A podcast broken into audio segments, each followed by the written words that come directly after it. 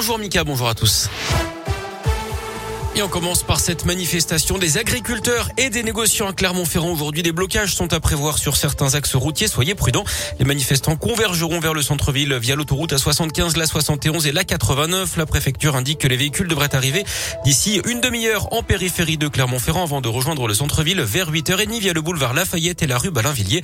Les abords de la préfecture du Puy-de-Dôme pourront être fermés à la circulation. Les petits plats dans les grands. Demain soir, c'est le réveillon de Noël. Pas facile hein, de trouver un menu original qui plaît à tout le monde. Alors si ce matin vous êtes toujours dans le brouillard à vous creuser la tête pour décider de ce que vous allez manger avec vos convives, pas de panique, Radio Scoop vous vient en aide. On est allé directement dans les cuisines de Pierre Darret, restaurateur dans la région, et il nous livre un menu facile à réaliser sans trop de prise de tête justement. On irait sur une volaille, euh, c'est vrai qu'une bonne volaille euh, avec euh, soit des champignons, voilà, un peu riche parce qu'on a besoin de chaleur pour le moment, donc à la limite un peu crémé avec du vin jaune, voilà, avec des morilles, avec vraiment des produits festifs, des belles volailles de la belle viande. Choisir une jolie bûche vraiment pour nous réchauffer notre cœur parce qu'on en a besoin pour le moment. Puis après, je pense que la faute de goût, il faut faire attention, c'est pas boire un liquoreux avec du foie gras. Voilà, si je peux vous donner un conseil, allez plutôt sur un Saint-Joseph blanc, sur des choses beaucoup plus fleuries, beaucoup plus, euh, on va dire, euh, fruitées en bouche. Et à consommer avec modération, évidemment. Et maintenant, donc, c'est à vous de jouer.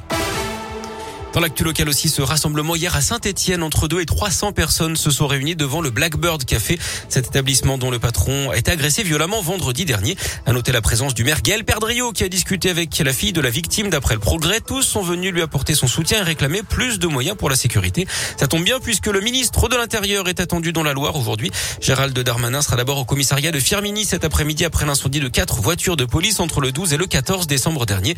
Il viendra apporter son soutien aux agents. Il se rendra ensuite à Saint-Etienne pour évoquer les travaux d'agrandissement du commissariat. Un drame près de chez nous, un avion parti d'Oyonnax dans l'Ain s'est écrasé mardi vers 18h30 près d'Auxerre en Bourgogne.